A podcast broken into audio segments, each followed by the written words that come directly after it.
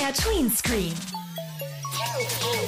Hallo, ich bin Tim. An die Controller fertig los. Heute zocken wir zusammen. Tween Screen, euer Medienmagazin, dreht sich um Games. Gleich lassen wir in einem Battle bei Mario Kart Tochter gegen Vater antreten. Außerdem bekommen wir raus, mit welchem Trick Gamefirmen dafür sorgen, dass wir immer weiterspielen wollen. Und wir entwickeln unser eigenes Computerspiel. Ja, und während gerade die Rechner hochfahren, habt ihr eine Ahnung, was das hier für ein Geräusch ist? Ein gemeiner Ton, würde ich sagen, hat aber auch etwas mit Computerspielen zu tun. Was so klingt oder vielmehr geklungen hat, das erfahrt ihr später. MDR Tweens. Tween Screen. Wir funken dazwischen. Miteinander spielen oder im Spiel gegeneinander antreten. Was macht eigentlich mehr Spaß? Das finden wir jetzt raus. Anna und Sven sind für MDR Tweens zum großen Test angetreten. Das Besondere, sie sind Tochter und Vater. Was war das? Du hast einen Blitz bekommen. Na toll. Anna und ihr Vater Sven sitzen vor dem Fernseher und zocken Mario Kart. Das Rennspiel mit dem kleinen Klempner und seinen Freunden. Ich hol dich ein. Holst du nicht? Doch. Holst du nicht? Rivalen oder Verbündete sein. Anna und ihr Vater testen, was sich besser anfühlt. Spannend wird auch, wie sie mit möglichen Niederlagen umgehen. Martin Federheven von der Spielschule Leipzig schickt die beiden ins Rennen und sagt, was sie mitbringen sollten. Offenheit und man darf sich auch nicht zu viel ärgern. Das ist auch so eine Sache. Weil Rennen, einer gewinnt, einer verliert. So ist es halt. Klar, der Wettstreitgedanke ist da. Es ist ja ein Autorennen und äh, das ist ja, glaube ich, auch schon genetisch eingepflanzt, dass Jungs im Autorennen gewinnen wollen. Und so ist es natürlich hier auch. Daher, dass Papa das noch nie gespielt hat, ähm, werde ich wahrscheinlich öfters gewinnen. Anna tritt mit dem kleinen grünen Dino Yoshi zum Kartrennen an. Ihrem Vater hat sie strategisch eine ganz andere Figur verpasst. Die Prinzessin. Wahrscheinlich schätzt sie das schon richtig ein, dass der Muskelprotz mit Stacheln auf dem Rücken stärker ist als die Prinzessin. Und naja, so wird es am Ende ausgehen, oder? Doch erstmal läuft es für Anna gar nicht gut. Jetzt habe ich zwei Sachen abgekriegt. Ihr fliegen auf der bunten Rennstrecke Reifen und andere Gegenstände um die Nase. Ich fand das jetzt nicht so toll, dass ich ähm, also so schlecht war, weil gleich am Anfang ich dachte, wieso funktioniert das nicht? Papa so weit vorne und ich so weit hinten, wieso geht denn das jetzt nicht? Doch dann holt Anna mit Yoshi richtig auf. Ich bin schon Dritter. Ich bin Erster. Ich hab dich gleich. Oh oh. Jetzt habe ich aber Angst. Ups, nein. Nein, Prinzessin ist vor mir. Hab ich dich überholt? Ja. Aber jetzt kriege ich dich, jetzt kriege ich dich, Papa, jetzt kriege ich dich. sogar Erster. Oh, Mist! Haha, jetzt bin ich Erster. Oh Mensch, das ist hier bei euch ein Kopf-an-Kopf-Rennen. Ich glaube, ich bin, hab gewonnen, oder? Ja, ich habe gewonnen. In der Tat, Anna steuert als Erste über die Ziellinie. Ich bin Yoshi. Tja, die Prinzessin hat verloren, so ein Pech. Jetzt bleibe ich auf jeden Fall Prinzessin, weil jetzt zeigt die Prinzessin, dass er auch die anderen besiegen kann. In der nächsten Runde treten Anna und Sven als Team gegen den Computer an. Sie fahren gemeinsam um den Sieg. Geballte Tochter-Vater-Power. Ja, wir, sind, wir führen alle beide, Anni. Gib fünf. Ey, Ich bin Vierter. Ist doch egal, ihr fahrt doch gemeinsam. Wir sind doch hier. ein Team, Ihr führt 51 zu 31. Und am Ende gewinnen die beiden als Team. fand es ehrlich gesagt sogar schöner, miteinander zu spielen als gegeneinander, weil der Teamgedanke, den man ja sowieso in der Familie auch hat, äh, da so ein bisschen mit eingefangen wird und man dann gemeinsam gegen, gegen ein anderes Team antreten kann. Fand ich besser. Ich fand eigentlich gegeneinander besser, weil ähm, das hat einfach mehr Spaß gemacht, weil man da mehr drüber lachen konnte. Bei Sven habe ich mir schon gedacht, dass der lieber mit seiner Tochter mal gemeinsam spielt, weil der ist gar nicht so der Rivalitätsmensch. Er sagt zwar, wenn ich fahre, dann möchte ich auch gewinnen, aber gemeinsam gewinnen ist ja einfach schöner. Bei Anna, ich glaube, die besiegt einfach gerne ihren Papa. Und deswegen ist das, hat es so eine eigene Dynamik da entwickelt. Das hat natürlich auch bisschen mit Schadenfreude zu tun. Und grundsätzlich sind das ja Gefühle, die wir beim Spielen alle kennen. Frust und Freude.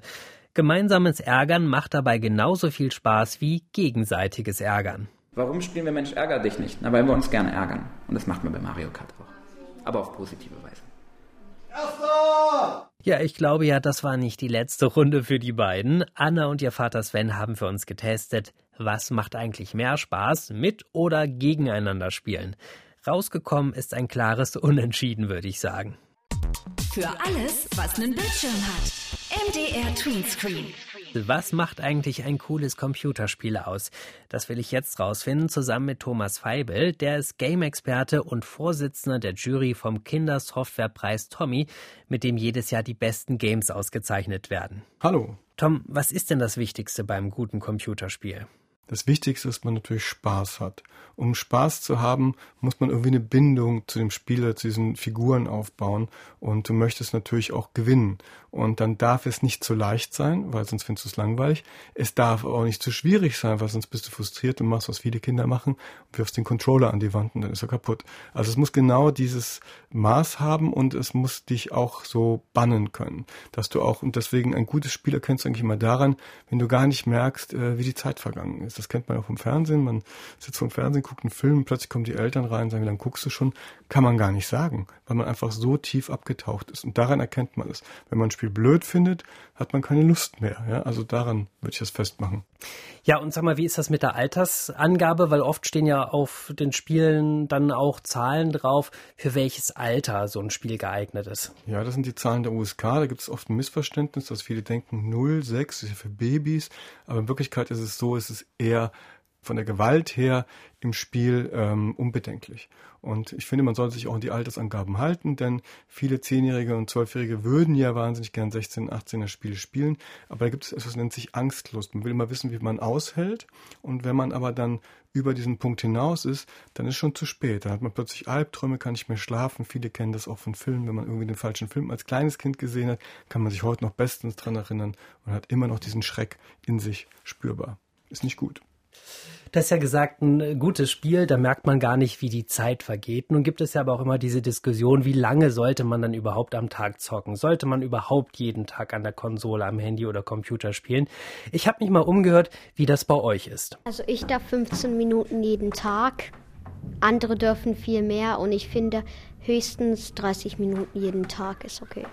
Also ich darf am Wochenende spielen, dann aber auch eigentlich wie lange ich will, aber meistens höre ich schon so nach einer Stunde auf.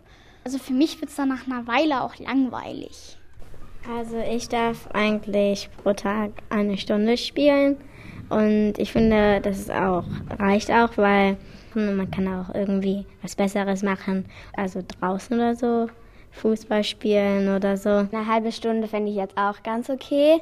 Aber zum Beispiel bei mir ist es so, ich möchte gar nicht so lange spielen, ehrlich gesagt, weil irgendwann fühlt es sich auch so falsch an, so lange zu spielen. Ich spiele jetzt zwei Stunden pro Tag und ich finde, das ist eigentlich eine angemessene Zeit, wenn man so Open World Spiele spielt und Fortnite. Also Open World ist einfach, wo du überall hingehen kannst und selber Missionen machen kannst oder so. Und meine Spielzeit ist so insgesamt 20 Stunden die Woche 10 am Samstag und 10 am Sonntag. Also von 15 Minuten jeden Tag bis 20 Stunden am Wochenende. Das ist eine ganz schöne Spanne. Was meinst du, Tom? Was ist eine gute Spielzeit und kann man das eigentlich so in Minuten oder Stunden sagen? Also früher konnte man das in, sagen in Dreiviertelstunde oder Stunde. Außerdem ist es eher eine Angabe für Eltern, damit sie wissen, wann kann man jetzt sagen, das reicht jetzt, mach bitte mal aus, wie, wie man es eben auch beim Fernsehen kennt. Seitdem wir aber mit mobilen Geräten spielen, ist es ganz schön schwierig geworden, weil ähm, beim Fernseher und beim Computer und bei der Konsole, das hatte man immer im Blick und beim Handy oder Tablet eben nicht mehr. Und das macht das Ganze schwierig. Darum muss man, glaube ich, als Kind etwas nennen, das nennt sich Selbstregulation. Also auf sich selbst aufzupassen. Vielleicht kann man sich da auch einen Wecker stellen, denn äh, man kennt es ja auch, wenn man zu lange Fernsehen guckt, wenn man zu lange Computer spielt und das so lange macht, wie man das möchte, dann tun einem plötzlich die Augen weh, dann kriegt man Kopfschmerzen. Das ist auch nicht gut. Also insofern muss man auch recht frühzeitig lernen, sich selber zu regulieren. Aber warum kann man denn eigentlich manchmal so schlecht aufhören? Wie sorgen die Spieleentwickler dafür, dass ich eigentlich immer, immer weiterspielen möchte? Das ist so ähnlich wie bei Fernsehserien. Die Fernsehserie hört immer dann so auf, wenn es am spannendsten ist. Und dann möchte man natürlich weitergucken. Viele Spiele sind eben spannend und sobald man irgendwie diesen schwierigen einen Punkt geschafft hat, in einem Jump'n'Run zum Beispiel, ist man eigentlich völlig erschöpft, aber da möchte man doch wissen, ah, schaffe ich denn auch das nächste? Und ein Trick natürlich der Spielindustrie ist, dass viele Spiele, und da muss man die Kinder auch mal im Schutz nehmen, gar kein Spielende haben. Also wenn ein Spiel gar kein Spielende hat, dann ist es so, als würde man zu Erwachsenen sagen, guck doch mal Lindenstraße zu Ende. Das geht gar nicht. Also insofern muss man selber darauf achten, wie lange ich spiele und mir vielleicht einen Wecker stellen, wie gesagt. Es gibt ja viele Spiele, die kann man sich kostenlos laden. Beim Spielen muss man dann aber immer wieder Geld ausgeben. Zum Beispiel, um sich eine bessere Ausrüstung zu kaufen oder besondere Fähigkeiten. Das hier, das sind Erfahrungen, die einige von euch gemacht haben mit Dingen, die man in Spielen kaufen kann und auch irgendwie unbedingt haben will. Ich glaube, ich kenne das Gefühl von anderen Leuten, Erstmal denkt man, ist es sinnlos, weil es ja nur eine App, aber irgendwie will man dann einfach. Entweder ein neuer Ort, wo du hingehen kannst, oder irgendwie neue Sachen, einfach die du benutzen kannst. Ja, das macht total süchtig, einfach die zu kaufen. Wenn da so steht, are you sure you want to buy this? Und dann sagt man einfach, ja. Und dann hat man es einfach. Dann kann man so denken, ich, hab so, ich bin so reich, ich habe so viel, all dieses Geld. Ja, also ich finde, wenn man das Spiel jetzt holt, sollten die schreiben, also irgendwo drauf eben, dass man da Sachen kaufen muss.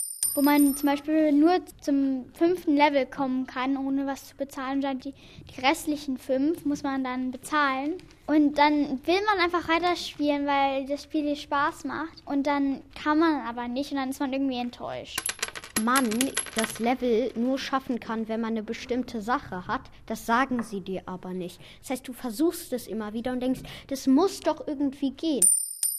Also teilweise muss man Dinge kaufen bei Spielen, um überhaupt weiterzukommen.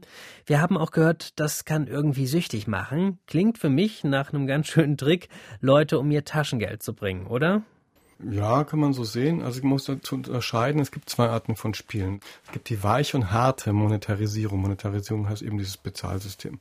Hart heißt, wenn du nicht äh, bezahlst, dann geht's auch nicht weiter. Und dann musst du halt aufhören oder du zahlst. Und bei der weichen Monetarisierung ist, du kannst bezahlen, musst aber nicht. Und so sind eigentlich die meisten Spiele.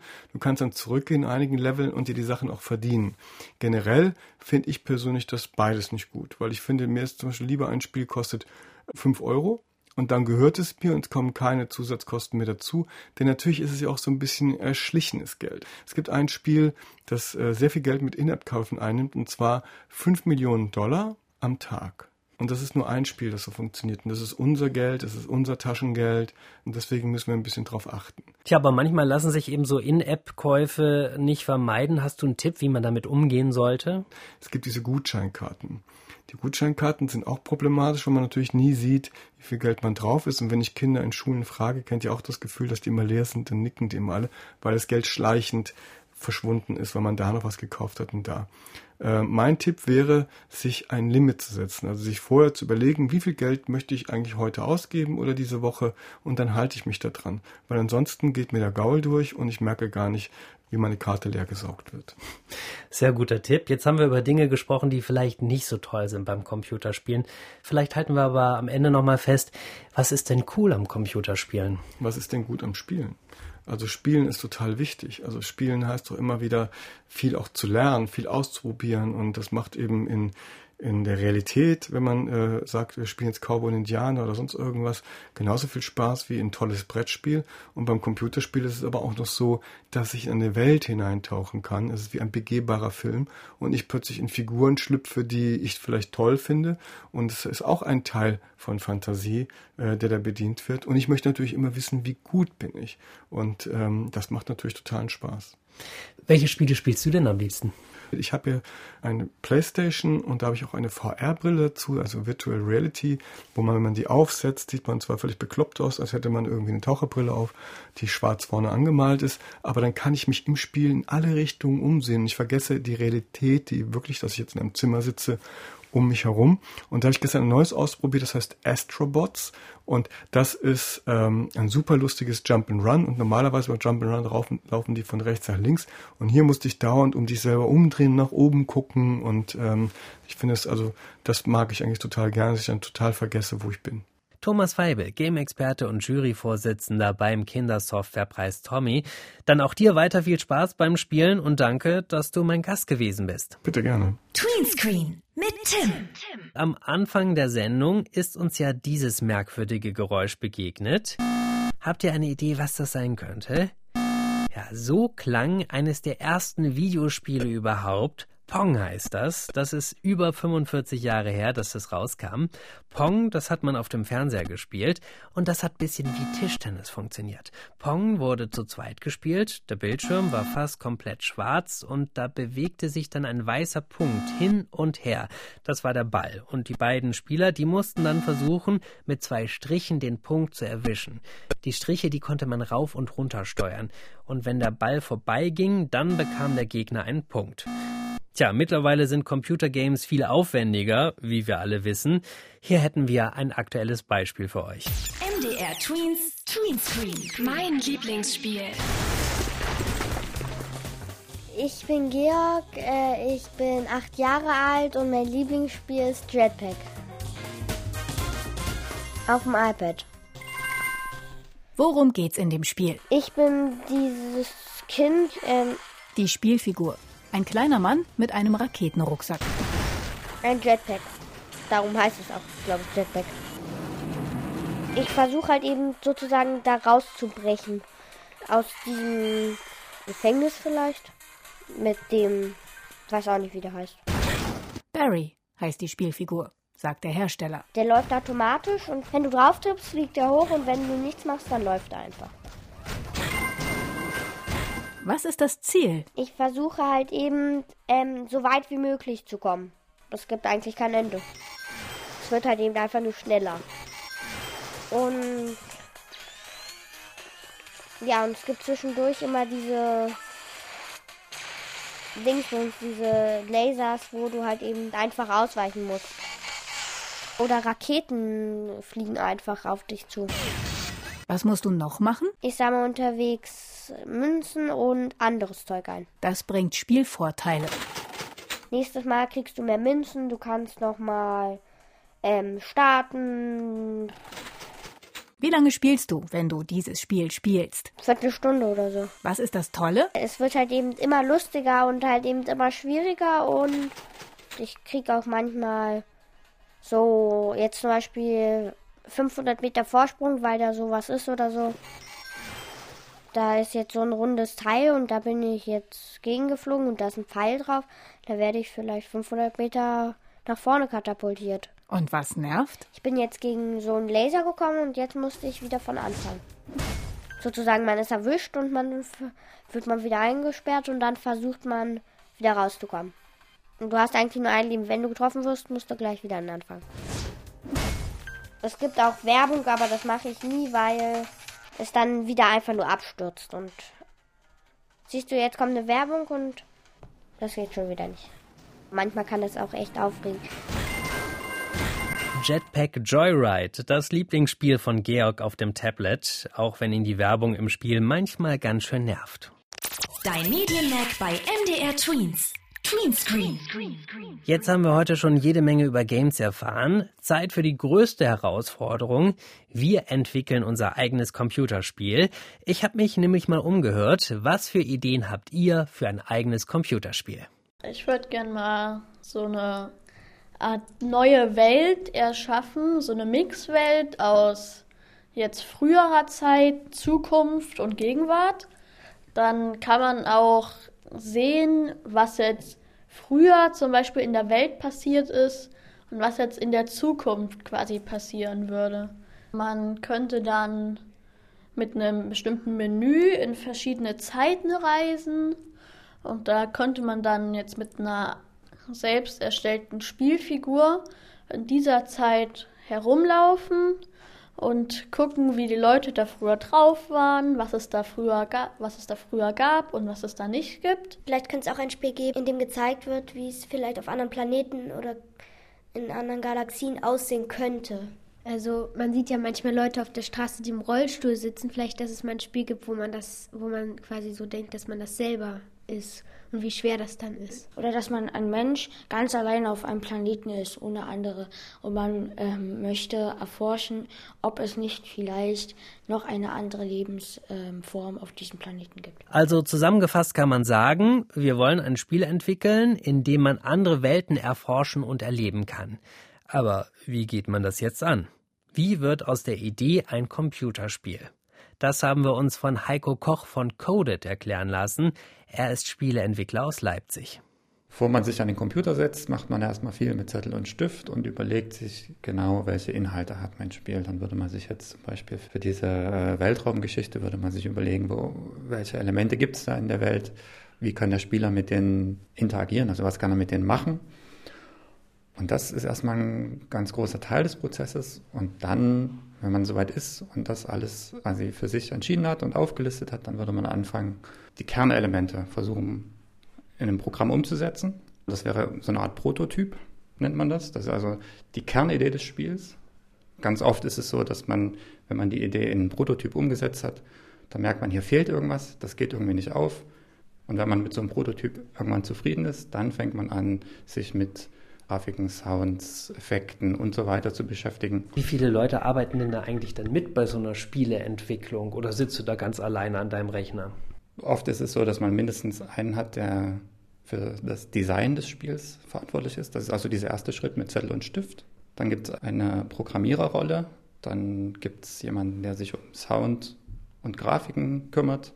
Also so, das sind so, sagen wir mal, mindestens vier Abteilungen, die man schon mal hat. Und dann gibt es natürlich Spiele, die von Hunderten von Menschen entwickelt werden, je nach Größe des Spiels. Ich habe eine Frage zu den verschiedenen Programmen. Und zwar gibt es Programme, mit denen manche Sachen eher sehr, sehr schwer zu entwickeln sind und andere leichter? Das schon. Also die Leute, die diese Programme entwickelt haben, die haben immer irgendwas im, im Kopf gehabt. Meistens entsteht sowas, weil jemand ein Spiel macht und dann hat er so viel Arbeit in das Programm gesteckt, mit dem er das Spiel macht, dass er denkt, das ist vielleicht auch für andere Leute interessant. Und dann kann man aber jetzt zum Beispiel so ein Spiel, was so aus so einer Geschichte besteht, das kann man dann damit vielleicht schlecht machen. Dann gibt es ein anderes Programm, mit dem kann man so eine Geschichte ganz leicht umsetzen. Also das ist schon so, dass die Programme sich unterscheiden und mit manchen gehen manche Sachen einfacher als mit anderen. Stellt man Spiele, die man für den Computer macht, genau gleich her, wie man die für Spielkonsolen macht? Da werden die gleichen Programme benutzt, aber der Computer unterscheidet sich ein bisschen von den Spielekonsolen. Da werden für viele Spiele werden dann auch Sachen geändert. Bei der Spielekonsole ist zum Beispiel die wird auf dem Fernseher angezeigt und dann hat man da mehr Pixel zum Beispiel zu beachten oder sowas. Mehr Pixel heißt, das Bild ist besser. Genau. Hängt es auch von der Leistung vom Computer ab, wie gut man jetzt Spiele programmieren kann? Oder ist es egal, welche Leistung der Computer bringt? Naja, zum Spieleprogrammieren spielt die Leistung keine große Rolle. Aber die äh, Spieleprogrammierer, die testen ihre Spiele oft mit verschiedenen Computern, um zu sehen, wie stark muss der Computer mindestens sein, damit mein Spiel funktioniert. Oder vielleicht sogar kann ich was einbauen, damit mein Spiel auf älteren Rechnern auch noch funktioniert. Wie lange dauert denn dann die Spieleentwicklung? Also bei unserem großen Spiel mit den verschiedenen Welten und du hast ja gesagt, da müssen wahrscheinlich verschiedene Leute zusammenarbeiten. Wie lange braucht es jetzt von unserer Idee, bis das Spiel fertig ist? Also wenn es äh, professionell werden soll, dann ist, redet man oft von mindestens einem Jahr Entwicklungszeit. Die Spiele, die man jetzt so kennt aus der Werbung oder so, die brauchen oft noch deutlich länger in der Entwicklung. Oha, naja, dann haben wir noch einiges vor uns. Heiko Koch von Coded hat uns erklärt, wie ein Computerspiel entsteht. Aber für heute machen wir erstmal Feierabend, oder? Vielleicht arbeitet ihr ja noch ein bisschen an euren eigenen Ideen. Ich bin Tim und freue mich auf das nächste Mal Tweenscreen mit euch. MDR Tweens. Tweenscreen.